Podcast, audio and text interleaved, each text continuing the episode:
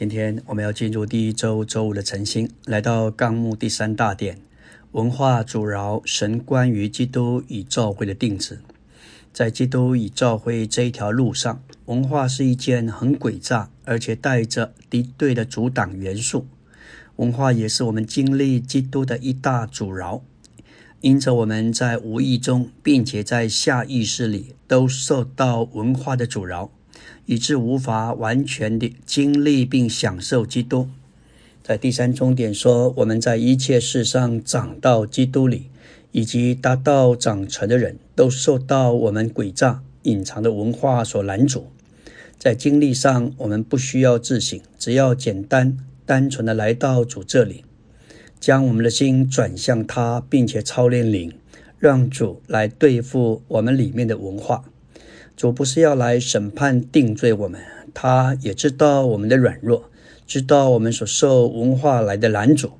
只要我们简单来到主面前，做一个敞开的器皿，让他这真光在我们里面照耀，他就要取代顶替我们里面的文化，为着一个新人能够早日实际的在地上出现。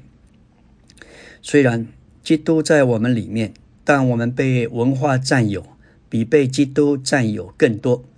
我们充满许多基督以外的东西，这些东西特别是包含我们的喜好、恨恶、偏好和选择，这都是属于文化的一面。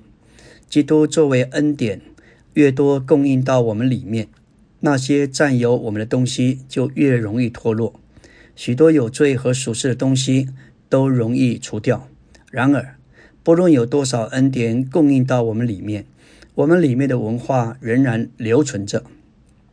在我们里面，任何一样基督自己以外的事物都会阻挠我们，使我们无法对基督有真正的经历和享受。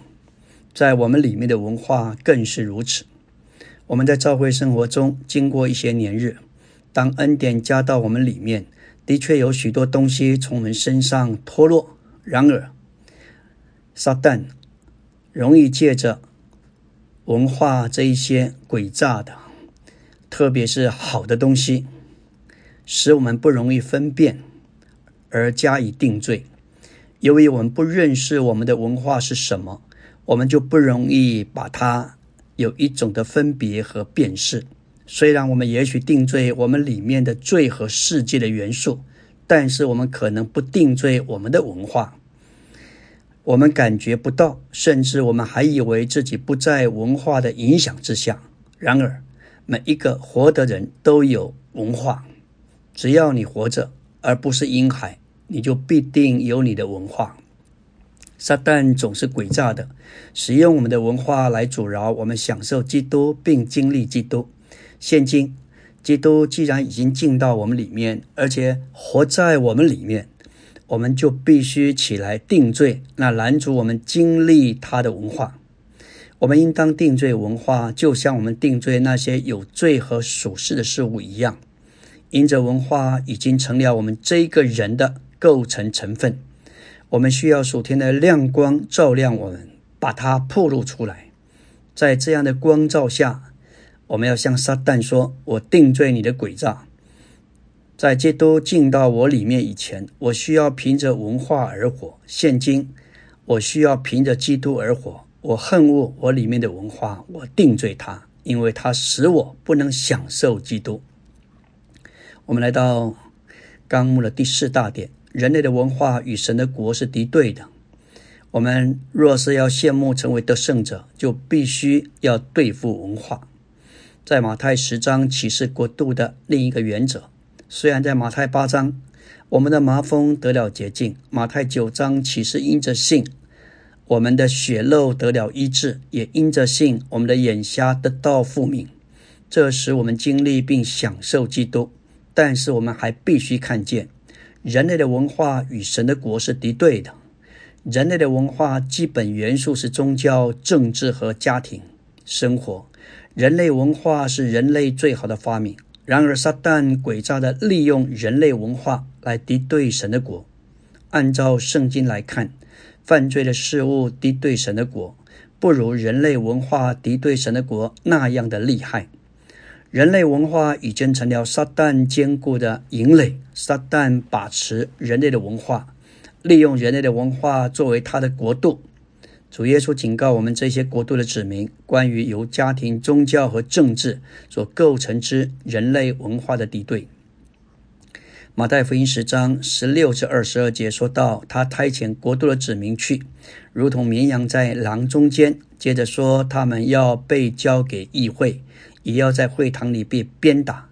这只是宗教人士要逼迫国度的子民。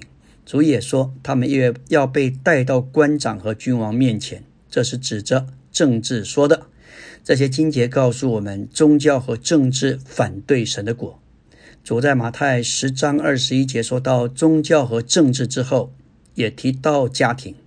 主说到父亲和儿子、母亲和女儿以及其他的家庭关系。